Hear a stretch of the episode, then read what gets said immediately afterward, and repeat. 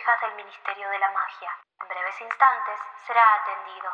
Para atención a brujas y magos, marque uno y medio. Para atención a squids, marque 3 y 2 tercios. Para atención a criaturas, marque infinito. Si usted es mago, corte y en breves instantes olvidará esta llamada.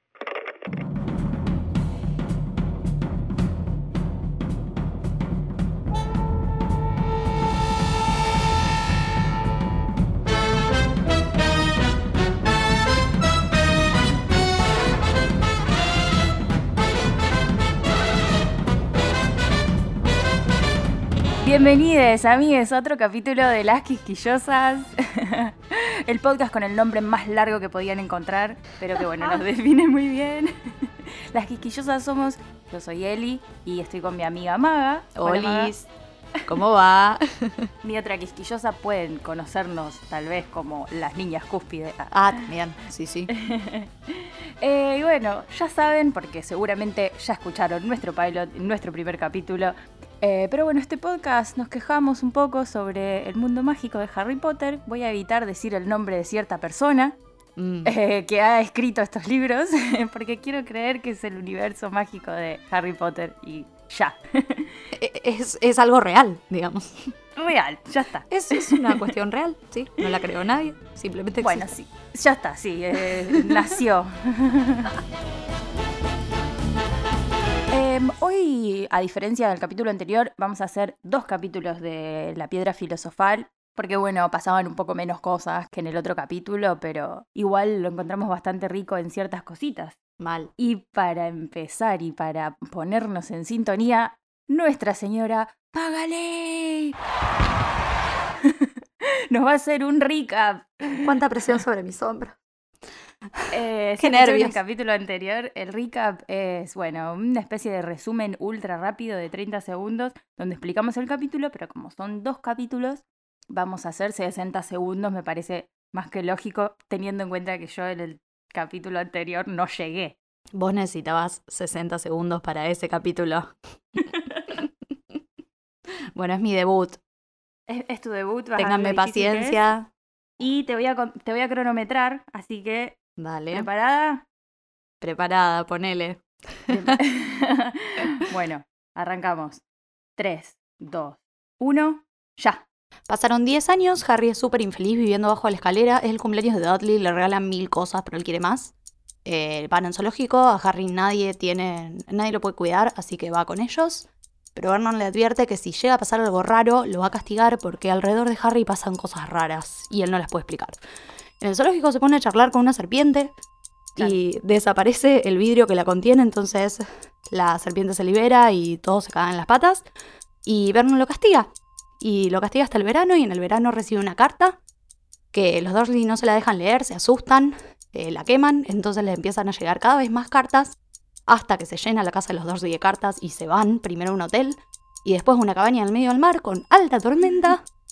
Y es la víspera del cumpleaños de Harry. Y 3, 2, 1 y llega la medianoche y ¡boom! Golpean la puerta. No, no, bueno, sos muy genial. Te quedan 3 segundos. 2, ¿Viste? 1.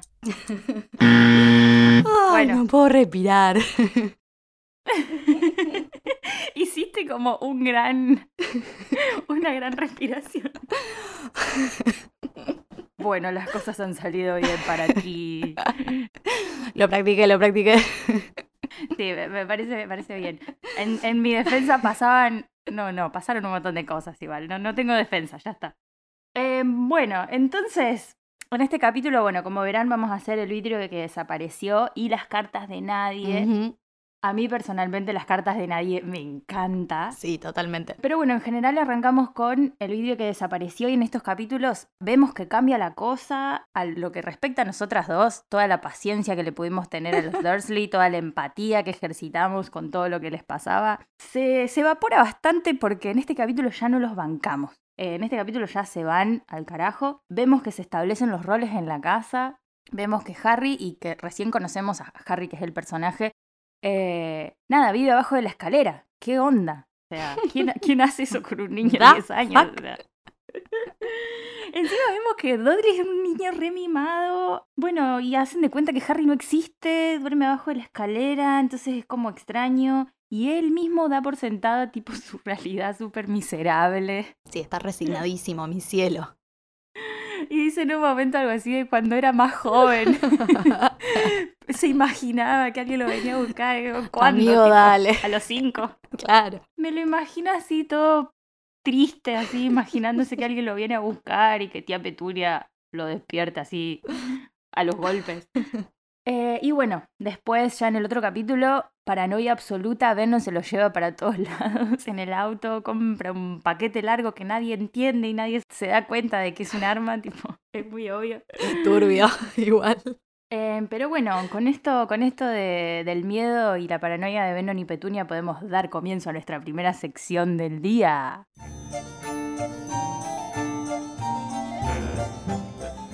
Bueno, para los que no escucharon nuestra, nuestros dos capítulos previos, eh, la sección ¿Quién te preguntó? es básicamente en la que nos quejamos. de cosas que nadie nos preguntó, pero que a nosotras nos parecen cruciales, así que Que no podemos dormir. tal cual, son cosas que, bueno, que nos tienen charlando largo y tendido, digamos. Y la primera queja, porque hay más de una, ¿eh? Ojo. La primera queja de hoy tiene que ver con la crianza de estos dos niños. ¿Qué onda? ¿Qué onda la paternidad, maternidad de los Dursley? Gente, tenemos dos niños de la misma edad viviendo en una casa recontra cargada de prejuicios. Harry encima no sabe de dónde vienen en este momento. O sea, Harry solo sabe que lo odian. Su, su sola existencia está mal, ¿no? Y él no sabe por qué. Y hay un montón de reglas y como una represión constante. Y bueno, por su parte, Dudley es un niño feliz, lleno de privilegios, súper caprichoso, berrinchudo. Y el otro es tipo un esclavo, que no puede hacer preguntas. Es una meba. Claro, no tiene la menor idea de sus padres, de su historia, de su pasado. Lo único que le dijeron fue, tus padres murieron en un accidente de auto y así te hiciste la cicatriz y basta. Y no hagas preguntas. Claro, es toda la información que vos necesitas. Ahora, yo, futura psicóloga, me pregunto, ¿cómo te sale un niño normal, entre comillas, esa- con ese contexto? Sí, entre comillas, porque tampoco. Claro, o sea, normal entendiendo un criterio de normalidad entre tantos, pero como alguien funcional, alguien... ¿Cómo no te sale un sociópata? Lo voy a decir lisa y llanamente. Eh, porque encima, o sea, el sentido del humor de Harry y como el, el optimismo de Harry es como un montón. Nosotros lo apodamos Harry Sassy Potter porque bueno, para los que no saben inglés, sass es eh, descaro, es como un humor muy sarcástico, muy irónico, muy mordaz. Un humor muy inteligente, digamos, me parece súper inteligente. Harry hace unos comentarios que a mí me hacen morir de risa realmente. Ay, sí, sí, sí. Vamos, va- hagamos un traqueo a través de los libros cuando lo encontremos, porque Alerta de sass. alerta sassy. sí, totalmente. Pero bueno, es como, ¿cómo llegás a eso? Porque hay, en el desarrollo de un niño hay ciertas cuestiones que se tienen que dar. Como bueno, qué sé yo, nosotros hay cosas de los primeros años de Harry que no sabemos. Eh, sabemos que tuvo un primer año muy feliz porque estuvo con sus padres y bueno, eh, aprendió a gatear, aprendió a andar en una escobita de juguete. Tenía un gato. Pero un niño, un niñe necesita cuidados, necesita amor, necesita deseo. Que, que el otro lo desee, que el otro lo llene de, de libido, para hablar en términos freudianos que le hable. Yo no me imagino a Petunia eh, hablándole como para que aprenda a hablar. No sé, me parece medio raro. quizás se dio y en algún momento quizás empezó a demostrar sus poderes, su lado mágico y, y lo cortaron en seco. No lo sabemos. Sí, también em, es muy loco que tenga una contraposición tan fuerte al lado en Dudley que lo tiene todo, ¿viste? Mm, Como que vos los ves y los dos realmente viven en la misma casa y están criados completamente distintos. Eh, esto de que capaz que en algún momento Harry mostró alguna señal de, de- de magia, entonces eso para mí capaz que intentaron, al principio los Dursley intentaron ser, no sé, adoptarlo como un hijo más. Claro. y, y ellos mismos dicen como sacarle a los golpes la magia que tiene adentro. Darla por terminado, sí. Darlo por terminado. En algún momento, capaz que empezó a mostrar esa magia y ahí se acabó toda la paciencia, todo el amor y lo empiezan a tratar de esa manera y él ni sabe por qué. O sea, y Dudley, a su vez, lo tiene todo, pero es como que vemos más la crianza de los, Durs- de los Dursley en Dudley que en Harry, digamos. Sí, que también es negativa para Dudley. O sea, no Sí, solo sí. es negativa para Harry en el sentido de que le prohíben un montón de cosas y no como que no le dan ningún ningún lujo, ponele, qué sé yo, no sé si lujo es la palabra, pero Dudley es un pibe que se lo va a llevar puesto el mundo cuando crezca porque no podés hacer un berrinche cada vez que no te sale algo como vos querés. Sí, además tiene en algún momento, o sea, lo vemos hacer un cambio mucho más adelante, pero puede que algún que otro episodio traumático hagan que él cambie, pero igual, o sea, es como que mantiene toda su infancia y adolescencia esta actitud de niño mimado, de tenerlo todo, de no tener límites, y Harry todo lo contrario. O sea, literalmente lo meten abajo de la escalera si hizo algo que él no puede controlar. Claro, entendemos que es, o sea, en términos narrativos para marcar un contraste, pero bueno, no es en términos narrativos que estamos haciendo este análisis, por supuesto. Claro. Así que la verdad que no nos importa. Eh, pero además Dudley, literalmente el peor día de su vida hasta este momento es un día que no pudo ver televisión y no pudo jugar videojuegos. Y o sea, Dale.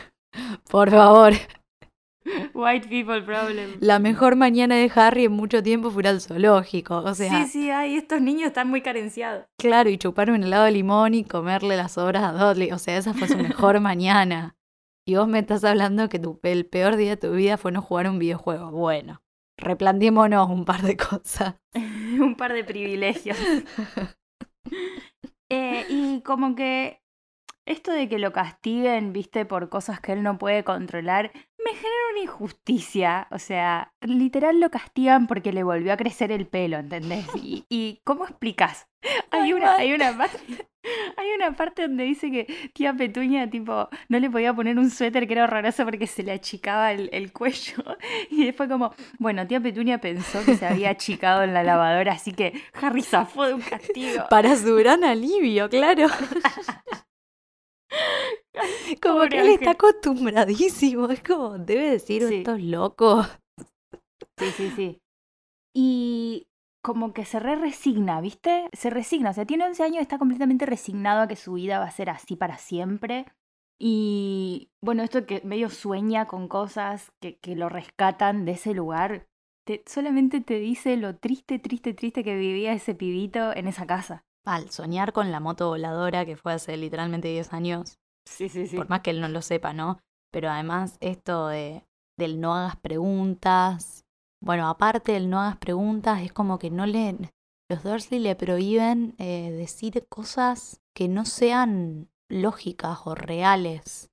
No Mm. importa si, está la- si él está hablando de un sueño. En un momento él cuenta que soñó con una motocicleta que estaba volando y Vernon le grita. Las Ay, sí. motocicletas no vuelan, sí, hermano, ya sabemos, pero Ya, ya, bueno, claro. no escuchaste el soñé antes, o sea. Ya- entendí. Claro. O sea que, nuevamente en términos psicológicos, qué nocivo para la subjetividad no poder hacer preguntas y, o sea, no, ¿cómo aprendés? ¿Cómo avanzás? Además, todos los niños, o sea, no hay niños que no pasen por esa etapa de ¿por qué tal cosa? ¿Por qué tal cosa? Yo no sé ¿Por cómo no lo qué?". mataron. Ya, sí, o le habrán pegado, tipo, no, no lo dice en ningún lado, Sí. pero a- a- algunos tochi se comió. Algún correctivo, olvidate. lo Que no se comió Dudley.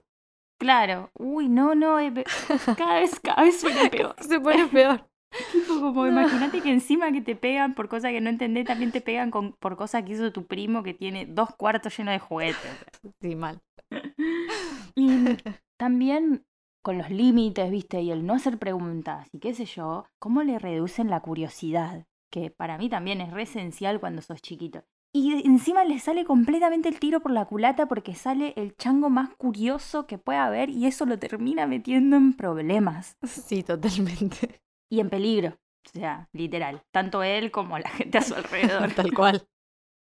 Pero como que no hacer preguntas sea el medio el primer recuerdo que tenés, porque dice en un momento que, bueno, se describe, describe al personaje principal, a Harry, y habla de su cicatriz y de cómo recuerda que lo primero que le preguntó a su tía fue cómo se la había hecho y que le responda así, bien cortante, en el accidente donde murieron tus padres y no hagas más preguntas. O sea, no puedes preguntar más sobre algo que te debe generar muchísima intriga eh, y curiosidad. Saber sobre tus papás, saber quiénes son, cómo se llaman, qué hacían, eh, cómo hablaban, cómo se vestían, eh, qué amigos tenían, o sea, todo lo que puedas saber y no puedes preguntar absolutamente nada y que esa sea la regla número uno, como me parece ah, de terror. Y tampoco es inocente que la única pregunta que haya contestado tía Petunia haya sido cómo murieron, onda bueno. La verdad. Se murieron. Y listo. Y también eso, como hablábamos en el capítulo anterior, es como para convencerse un poco ella, ¿no? Ujú. De, bueno, sí, se murieron y se murieron así. Y listo. Y no hay que hacer más preguntas. Sí, como también mostrando otra vez lo prejuiciosos que son, ¿entendés? De, de, de que con la imaginación y con las preguntas que puedan tener ideas peligrosas. ¿Qué les pasa por la cabeza a esta gente? O sea, Ay, re mal. Porque además en un momento que no, no tienen nadie que lo cuide y Harry dice, me puedo quedar acá. ¿Qué sé yo? Tiene 11 años casi. Queda, Ay, no sé, encima, viste se que- puede cuidar solo. Y ella le dice, ¿y encontrar la casa en ruinas? papá? claro, ¿Qué te claro. pasa? Pero es que, claro, o sea, Harry debe pensar, pará, loca. Pero para Petunia tiene todo el sentido. Es como, Exacto. los magos son peligrosos. Me pueden destruir la casa. Que pueden, a ver, pueden, pero esto en el cerebro de Harry no tiene ni pie ni cabeza. Harry tiene todas las razones para quemar la casa eh, sin medios mágicos. Tal cual. Podría haber salido pirómano. Tranquilamente podría haber prendido la casa eh, en llamas y no necesitaba ningún, ningún hechizo. No, no, totalmente. Bueno, Bueno, pero. perdón. Perdón. No, está bien. No, perdón, no, Nos pedimos perdón. No pase usted, Las dos. Sí. No, quería agregar algo eh, que es una cuestión que a mí me indigna, pero que no te puedo explicar. Y es la descripción Same. física de la gente, de los personajes de esta saga. Sí. necesito hacer un cartel, o sea, ustedes no lo podrían ver, pero necesito hacer un cartel enorme con letras muy, muy, muy brillantes que diga alerta gordofobia. Señora, ¿qué le pasa con los gordos? O sea, las descripciones de los personajes desagradables y como Mm. malos están cargadísimos de gordofobia. Dudley, por ejemplo. Y como que no se hace ese énfasis en los buenos. Es como que hay, hay como un paralelismo. Es como, bueno, gordo, malo. O desagradable de alguna manera. Sí. O en el Feo, caso, feo, malo. Feo, cual. gordo. Feo, O- como. Mm, en el caso de Neville, por ejemplo, como el alivio cómico, al gordito al que le sale todo mal. Sí, sí, sí. ni hablar. Eh, ¿Por qué? Eh, ¿Viste la parte donde dice la razón por la, por la razón exacta por la que Dudley podía querer una bicicleta era un misterio para Harry, ya que Dudley estaba muy gordo y aborrecía el ejercicio, excepto si, bueno, conllevaba pegarle a alguien.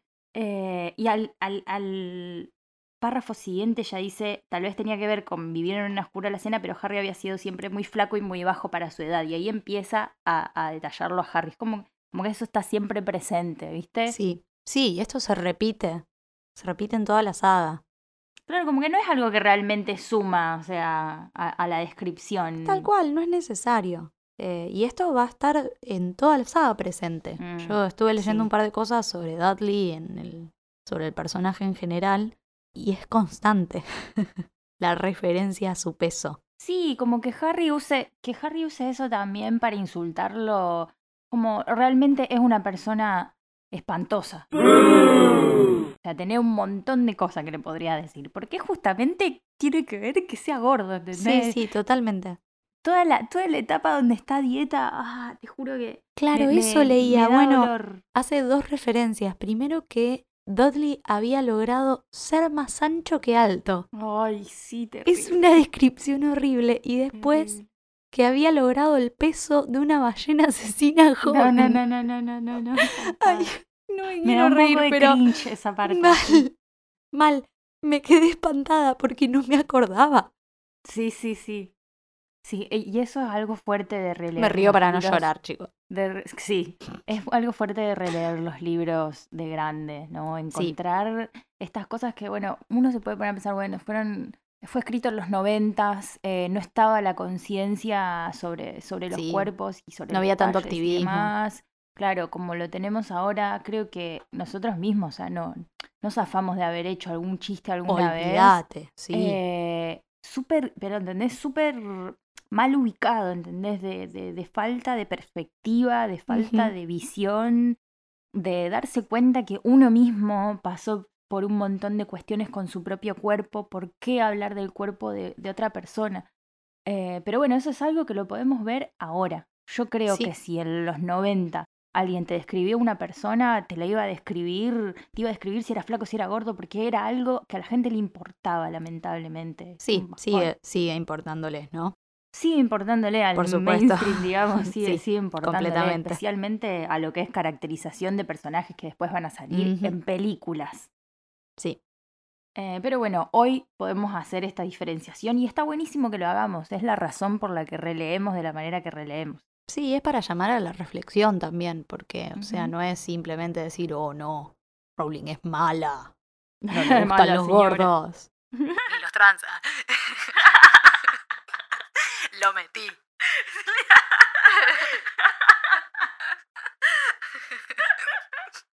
Odia todas las disidencias.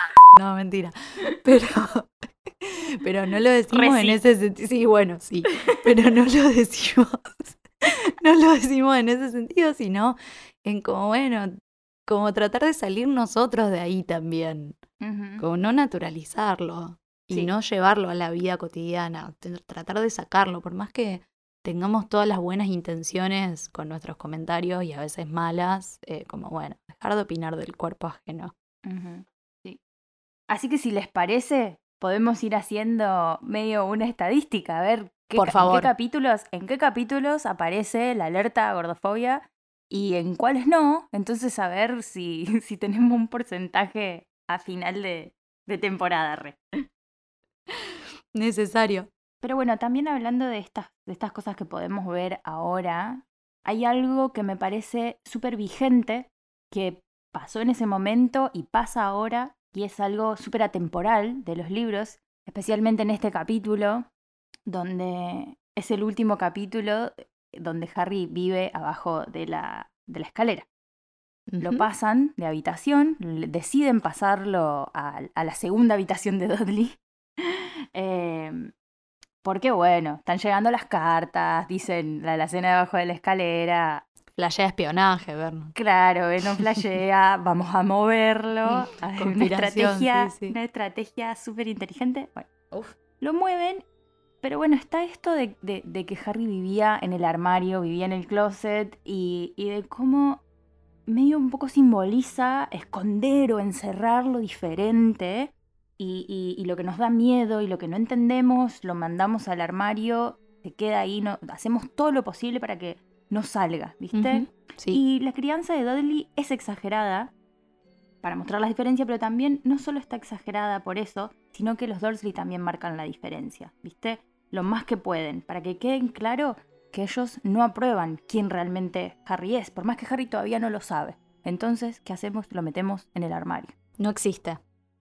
Y como que me hace acordar mucho a las historias, diferentes historias de niñes eh, en, en el closet, cuyos Mm. padres remarcan todo el tiempo, cuando pueden, la homofobia o la transfobia y, y si hay algo en la tele, viste, lo dicen bien fuerte, todos estos, eh, están todos enfermos, cosas así horribles que hemos escuchado en las mesas de nuestra casa, en cenas y demás. Imagínate para un niño que sí está en el closet y que tiene que escuchar todo eso sobre las personas que, que, eh, viven con, con él o con ella. eh, porque es como que mostrar esa diferencia, mostrar esa homofobia, es también porque saben en el fondo, y bueno, no tan en el fondo, que no van a poder cambiar eso. Hagan lo que hagan, no van a poder cambiar eso, no van a tener control sobre quién es ese ser que va a salir, pero a patadas del closet. Pero porque ni esa persona tiene control sobre lo que le pasa también. Exacto. hablar. Y, po- y porque no es su culpa. o sea, que Claro, basta- no es una cuestión. No es una cuestión de asignar culpa, justamente. Exacto, y, y- y de castigar eso, y de Mm. castigar algo. Y, y me resulta súper injusto porque, bueno, en este caso Harry no sabe por qué, ¿entendés? Ay, Y- y peor eso todavía, Es súper sí. injusto. Creo que eso es lo loco de, de leer estos capítulos y de recordar esta metáfora porque este libro le ayudó a un montón de personas que sí estaban en el closet a entender de que "Eu, era verdad. Yo era y soy especial y soy quien tengo que ser y el amor es lo más importante y ese es el mensaje que nos deja. Sí, y no hay nada malo con uno mismo. Claro, no hay nada malo conmigo, o sea, yo solo tengo magia dentro mío, o sea, Claro. no hice nada malo. Y ahí, ahí, en ese mismo lugar es donde me da tanta bronca que la creadora de esta saga después tenga comentarios transfóbicos sabiendo que el texto nos enseñó algo completamente distinto. You suck! Ojalá que los lea los libros. Estaría buenísimo le que vendría Rowling lea bien. sus libros. Le vendría bien, capaz desde la literatura fantástica lo puede llegar a entender. No sé Lea su propio realmente. texto, señora. No sé, capaz está leyendo libros muy difíciles y no entiende. Ay, bueno, Sí, pero bueno, sea- concluimos en que Harry Potter no tiene autores. Eh, le vamos a buscar un nuevo embajador de Harry Potter. Yo voto Sí, por Emma sí. Watson. Pero como nada, esta semana, nosotros no sabemos cuándo va a salir este capítulo exactamente, pero esta semana pasaron muchas cosas con quien tú sabes. ¿Quién tú sabes? ¿Quién tú sabes? Qué hermoso. Eh, ya está, ya tenemos un nuevo quien tú sabes. Listo. Y bueno, todos estos comentarios y todas estas cosas horribles que salieron, a nosotras nos reforzó nuestra lectura, la verdad. Y Sí. mm, teniendo en cuenta que venimos quejándonos un montón de esto, eh, bueno, ya lo dijimos, pero nos quejamos desde un montón de respeto hacia el texto, no hacia su autora. y con un montón de amor, pero la verdad que es la manera que encontramos de puntualizar todas esas cosas que no nos gustan. Y bueno, ya que estamos, puntualizar todo lo que sí nos gusta. Por supuesto, porque es más lo que nos gusta que lo que no. que lo que no. Aunque no parezca, no. ¿eh? Aunque no parezca. Este podcast eh, sí tiene cosas positivas. Ya las van a ver algún día. Les prometemos. Sigan, sigan conectadas. Bueno, pasamos a la queja número dos. Sí, sí. Hablando de cosas positivas. Eh, hay otra queja en, este, en estos capítulos que me, me a- me ataca a mí personalmente. Sí, es tu queja Entonces, esta. esta es mi queja, quería quejarme porque me- mientras los iba leyendo me resultaba súper triste, pero bueno, ya les conté en el pilot que yo soy fotógrafa. En la casa de los Dursley hay fotos eh, de los tres, hay fotos familiares de los, tres Durs- de los tres Dursley y miles de fotos de Dudley. Pero no hay fotos de Harry y no hay fotos de sus padres.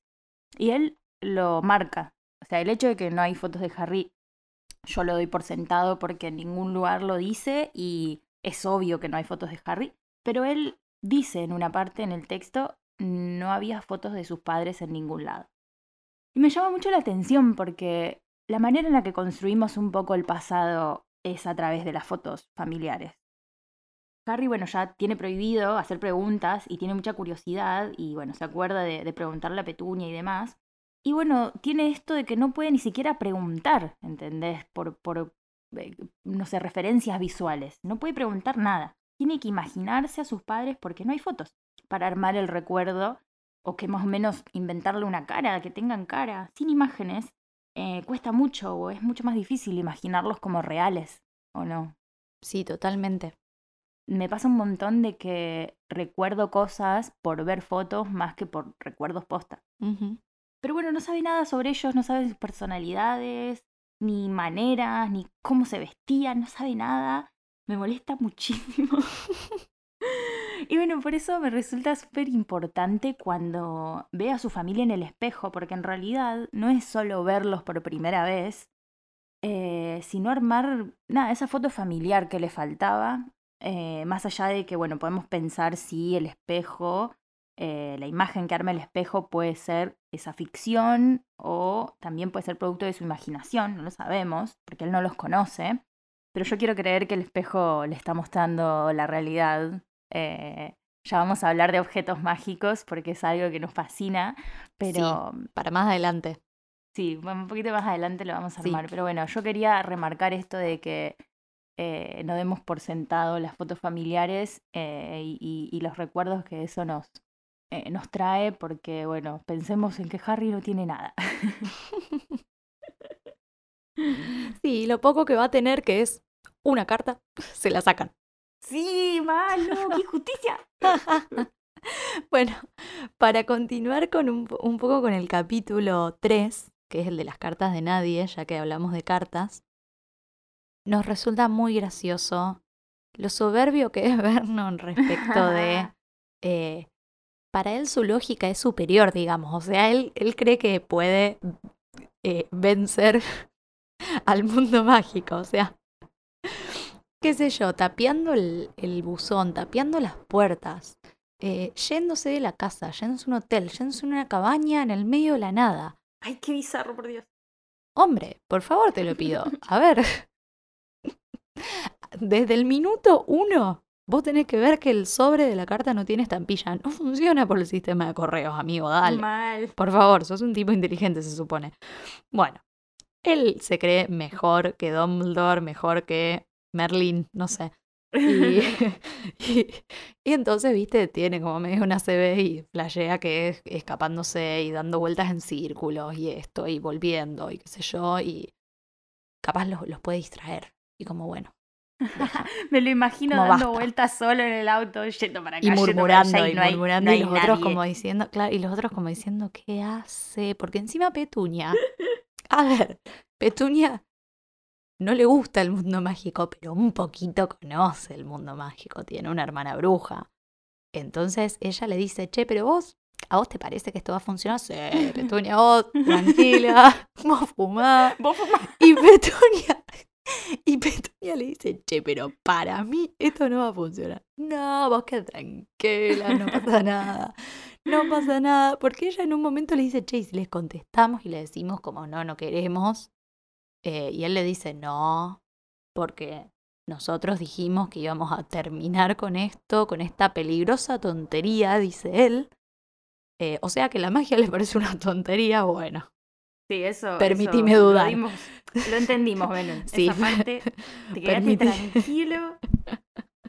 Sí, mal. Pero bueno, como que para mí este era el momento de Vernon para escuchar a su mujer y, y como abandonar un poquito esa creencia de yo soy mejor que el mundo mágico, los magos son todos locos. Porque eso es, para mí es eso, es como que él piensa, no, están todos locos. Entonces tiene sea, otra sí. lógica, Así, pero distinto. pero no de la manera que vos pensás, claro. Claro, es. Entonces, bueno, no, señor, no le va a funcionar lo que está haciendo. O sea, si no es que pusieron cámaras y micrófonos en tu casa, ellos saben que Harry vive en un armario. Porque son magos. Corta. Sí, también en, bueno, en la peli viste que vemos las lechuzas por todos lados. Sí. Entonces, ahí como que en la peli asociás, y me parece que está súper bien puesto. eh, a, a mí el, todo el comienzo de la piedra filosofal me fascina. Es me fascina, bellísimo. me parece bellísimo. Eh, bueno, bueno, en el libro no tenemos eh, esta imagen como para relacionar y, y nosotras entendemos que eso también pasa porque en el libro es el narrador el que nos está contando todo lo que está pasando y el narrador, mm, si bien no es en primera persona, sí es desde la perspectiva de Harry. Entonces, Claro. si Harry no ve las lechuzas y nunca registró las lechuzas, nosotros no la vamos a ver tampoco. Pero bueno, eso hace que el narrador también sea bastante limitado en algunas cosas. Sí, totalmente lo que hablábamos el otro día, como, bueno, la descripción que nosotros tenemos de los Dursley y de absolutamente todo en realidad es desde la perspectiva de Harry. Agarralo como de quien viene, digamos. ¿Qué sé yo? No sé si quedó claro que no lo banco, pero bueno, en esta, en esta, en esta vez lo banco, esta vez lo banco igual porque bueno, no, no podés tratar así un nene, todo bien, pero Sí, de una. Ah. Eh, Yo entiendo Harry súper observador, pero con las cosas que le interesan también. tal cual. Eh, sí. Hay un montón de otras cosas que cero registro, especialmente con el temita emociones del alrededor. Pero bueno, Leonino. ni hablar, ni hablar que también es un varón. O sea, la perspectiva está desde el punto de vista de un varón. Bueno, podemos decir un varón blanco. Cis. eh, cis. Y como que lo, lo súper entiendo, pero a veces capaz la falta de detalles en algunas cosas podemos atribuírsela a eso. Eh, así Sí. todo es bastante eh, rico el texto en, en descripciones, exceptuando la parte de la gordofobia. Sí, son como muy exageradas también. Algunas, como- claro, es un, un poco exagerado, pero bueno, el, el temita de que falten elementos Mm, muchas veces es por el momento y por el contexto en el que está viviendo este narrador que está desde el, desde el punto de vista de Harry. Convengamos que a medida que van creciendo ellos o creciendo los libros, va creciendo un poco, va expandiéndose un Sí. poquito más. Entonces capaz estos primeros libros son un poco aburridos por eso, pero Puede ser, pueden resultar aburridos, sí. tenemos que ponerle los lentes de los 11 años y los lentes del cual. varón, los lentes de varón blanco, los lentes de privilegio, los lentes, como un montón De de, todo. lentes. De europeo. Eh, Claro. algo, algo que nos llamó la atención, eh, amiga, es que. Qué bobos los Dursley, porque si lo dejaban a Harry, o sea, también qué bobo Harry, ¿no? Pero como que lo entiendo un poco más a él, porque yo en un momento pensaba, pero Harry, sos tonto. Hubieras dejado la carta en el armario y la leías después, tranquilo. Pero sí, pobre no hay nada, nada raro en recibir una carta. Es totalmente inocente, o sea, el pensamiento de Harry es recontra inocente. Él debe decir, ¿qué es esto? Debe ser tipo, no sé, o sea, no sé realmente chiste, se puede ver claro. Quizás incluso si lo leía, decía, wow, esto, alguien me está cargando y, y la tiraba él mismo, o sea, y bueno, le iban a seguir llegando cartas, pero, pero bueno, o sea, le salió bastante mal a los porque básicamente le dijiste, no, no la podés leer y listo, ya está, lo perdiste para siempre. Sí, olvídate. Harry intriga a Potter, no va a dejar nunca algo sin ver. Tal cual. Y es re inocente posta de que, de que quiera sentarse con su familia, entre comillas, a Tal leer cual. la carta que le llegó, ¿entendés? Pibe, por favor, o sea, que algo re cotidiano, pero ubicate en contexto. ¿Con quién vivís? Sí, y así todo, o sea, así justamente, en- nunca debe ser algo como un miedo constante de que te castiguen por Ay, sí, andá a cual. qué por respirar. Te ¿viste? castigan porque te crece el pelo. Mira si no te van a castigar porque te llegó una carta. O sea, parece. Y acá me pongo medio Vernon Dorsey con el tema de la lógica, pero a mí me parece súper lógico. Amigo, dale. Eh, hay algo que nos llamó también mucho la atención, es que eh, es como una, mm, eh, toda una realidad pre-Hogwarts, lo que vamos viendo. Mm, Hasta ahora, hasta este momento, Harry, eh, bueno, cuenta en una parte del texto que Dudley va a empezar en eh, Smeltings, que es la vieja secundaria de Venom, y a él le toca eh, tipo la escuela pública, la secundaria pública. Yo hice una pequeña investigación al respecto porque me dio curiosidad en realidad Por eso, saber. por eso somos amigas. Claro, me dio curiosidad saber cómo era el sistema educativo inglés, porque bueno, qué sé yo, nosotros, nuestra educación pública tiene muchísimo prestigio, pero yo no sabía si eso en, en Inglaterra y en el Reino Unido en general es así también. Eh, pero resulta que sí, o sea, la educación pública inglesa es, inglesa, perdón, es gratuita, es de muy buena calidad.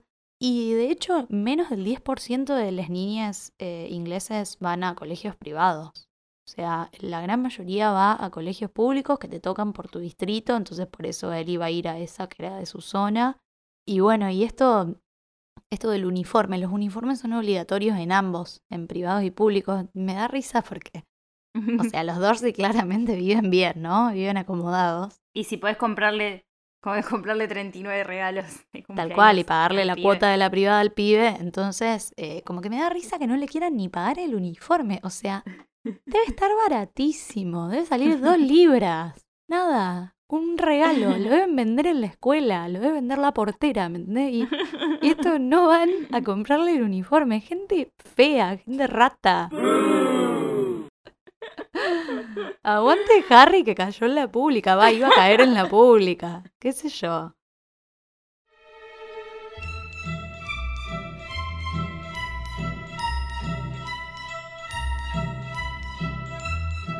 Bueno, como ya saben, en todos los capítulos tratamos de eh, rescatar el personaje femenino.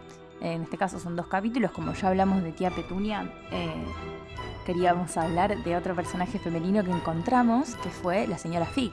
Eh, lo que sabemos de la señora Fig es que es que es una señora Squib, que lo sabemos mucho después. Hasta ahora lo que sabemos es que es una vieja que cuida a Harry y que no la pasa tan bien cuando va a su casa, que tiene un montón de gatos. eh, Same. Same, amiga. Pero bueno, la señora Fig es una Squib, o sea que es una señora que nació de padres eh, brujos magos y no puede hacer magia, o sea, no tiene la habilidad para hacer magia o eso es lo que, bueno, lo que se sabe. Sabemos que vive en Private Drive, que es la encargada de cuidar a Harry. Mucho después nos enteramos que, bueno, que fue medio puesta ahí por Dumbledore y eso es lo que nos deja como una especie de intriga de saber si Dumbledore la ubicó ahí para tener una informante y de paso que sea Squib significa que no aparece en los registros del Ministerio de la Magia, entonces eso lo hace más fácil para que no se levanten sospechas, eh, que se sepa que Harry Potter es el único mago supuestamente que vive en Private Drive, porque eso el Ministerio lo sabe. Pero bueno, para ser su espía, eh, ¿fue ubicada ahí por Dumbledore o fue una casualidad? ¿Ya vivía ahí? ¿No vivía ahí? Bueno, no- Es no demasiada casualidad realmente. Demasiada casualidad. Sí, para nosotros lo, la repuso ahí, o sea, está ubicada estratégicamente por Dumbledore. Ya sabemos que Dumbledore es medio maquiavélico, y Sí, que- mal. que nada, capaz le paga. Capaz le paga tipo el alquiler de la casa. Sí, un le pagó la casa, como no sé. Además, ella es miembro de la Orden del Fénix. Claro. Eh, eso nos hizo preguntarnos, ah, eh, no sé, ¿será la señora Fig, y bueno, siendo Squib la única? O sea, sabemos que no es la única disidencia porque hay hombres Mm. lobos, hay, o sea, han intentado reclutar gigantes en la guerra contra Voldemort, pero nos encantó el personaje, ver al personaje de la señora Fix porque eh, después sabemos que es una señora maravillosa, pero acá solo sabemos que a Harry no le interesaba mucho ir a su casa porque olía mal, porque le mostraba todas las fotos de sus gatos, no la pasaba bien, pero esa es la estrategia para mí de Dumbledore a propósito, o sea, asegurarse que lo van a seguir mandando a, a su casa, pero para mí no es ella la que se da cuenta de eso, es fucking Dumbledore Sí, olvídate. Sí, sí, sí. moviendo los hilos. Por supuesto. Encima en una parte el texto dice que, bueno, que la señora Fig no lo podía, no lo podía cuidar, por eso Harry logra ir a- al zoológico, pero que no lo puede cuidar porque se tropezó con uno de sus gatos y se rompió una pierna. Y después Dudley la atropella. Y después en el otro capítulo Dudley la atropella. Pobre señora, Pobre encima señora, que está laburando. Tal cual. Me imagino atropellada por Dudley diciendo, a, a mí no me contrataron para esto, yo no, no dije que sí a esto. Llamando a la RT, a la Sí. RT mágica. Bueno, y llegamos al final del capítulo. Yes. Que el final del capítulo es como uno de los más manijas en realidad, porque tenemos a Harry que está tirado en el piso, muerto de frío, pobre ángel, eh, esperando que sean las 12 porque a las 12 cumple 11 años. Ay, pobrecito, y es el único que lo, lo recuerda. Claro, porque él se pregunta, bueno, lo recordarán, el otro día me regalaron una percha el año pasado. una percha, no le regales nada. Me gusta mucho la cuenta regresiva que él va armando en su cabeza, porque él empieza a las, a las 12 menos 10, perdón. Un montón de tiempo está haciendo cuenta regresiva, la verdad. Sí, Diez realmente. minutos ahí contando. Faltan montón. 10 minutos y él se empieza a preguntar si los Dursley lo recordarán, dónde estará el escritor de cartas. Después, 5 minutos. Y se esperó que no, esperaba que no fuera a caerse al techo, pero capaz hacía más calorcito si se No, caía el no, techo. No, chiquito. Cuatro minutos faltaban para las 12 y él dice, capaz, cuando lleguemos a Private Drive, la casa va a estar tan llena de cartas que agarro una. Mirá, amigo, te volaron por tu cabeza en la chimenea y no pudiste agarrar una. Yo no me confiaría tanto. ¿Qué te hace pensar? Bueno, a todo esto falta, faltan tres minutos, faltan dos minutos y él dice, che, hace mucho ruido el mar contra las rocas y qué onda, qué es esto. Un minuto, 30 segundos, 20, 10, 9. Tal vez despertaría a Dudley para molestarlo. 3, 2, 1. ¡Pum! Toda la cabaña se estremeció y Harry se enderezó mirando fijamente a la puerta. Había alguien afuera golpeando para entrar. ¡No! Quiero pasar al siguiente. Tal cual. Bueno, los verán en el próximo capítulo, muchachos. ¡Ah! ¡Qué ansiedad! Bueno, y como en el capítulo anterior, nos gustaría elegir cada uno una frase o un párrafo que nos haya gustado de estos dos capítulos, así que Eli, ¿qué elegiste? Bueno, yo elegí una parte que me encanta, que es cuando Harry está enfrente de, de la serpiente en el zoológico. Ajá. Bueno, leo el párrafo. Sí. Dice, Harry se movió frente al vidrio y miró intensamente a la serpiente. Si él hubiera estado allí dentro, sin duda se habría muerto de aburrimiento. Sin ninguna compañía, salvo la de gente estúpida golpeando el vidrio y molestándolo todo el día. Era peor que tener por dormitorio una alacena donde la única visitante era tía Petunia, llamando a la puerta para despertarlo. Al menos él podía recorrer el resto de la casa. Cosita, no puede ser. No puede verle el lado positivo a todo. Dale. No, no, no, te calmás, Harry. Claro. Mi amor. Empatizando con una boba. El nivel de empatía, tipo, no, la verdad que mi vida es mejor. Che, qué privilegiado, ¿no? Soy muy privilegiado porque puedo recorrer el resto de la casa. Querido. Oh, abrí tus ojos.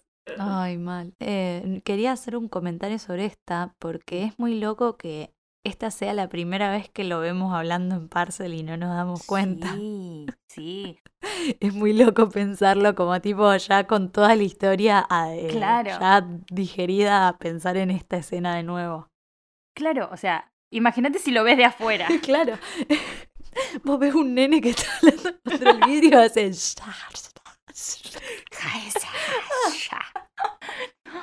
Con razón le llamó la atención al amigo de Dudley. Claro. En realidad no era, miren lo que está haciendo la serpiente. Eh, Miren que Harry está en trance. Harry. Harry no se siente bien. bueno, yo elegí una, una frase que está cerca del final. En realidad es como un parrafito. Lo voy a leer. Está hablando de Vernon. ¿Qué era lo que buscaba exactamente? Nadie lo sabía. Lo llevó al medio del bosque, salió, miró alrededor, sacudió la cabeza y regresó al coche, y otra vez lo puso en marcha. Lo mismo sucedió en medio de un campo arado, a mitad de camino un puente colgante y en el último piso de un estacionamiento de coches. Papá se volvió loco, ¿no? preguntó Dudley a tía Petunia esa tarde. Tío Vernon había estacionado en la costa, los había dejado encerrados y había desaparecido. Amo el nivel de pire mental que le agarró a Vernon este día. Me, me emociona, me parece hermoso. Y una parte donde dice que se arranca el bigote. Eso Sí, me sí. encanta. Sí, además, como él, que es tan fanático de la normalidad y que las cosas sigan el curso de la rutina y todo, no fue a laburar, agarró el auto, compró un arma, eh, fueron a- acá, fueron para allá, se quedaron a dormir en un hotel, eh, toda la incomodidad absoluta, pa- eh, todo en pos de la negación. No, no, mal, mal. Y encima te salió mal, amigo.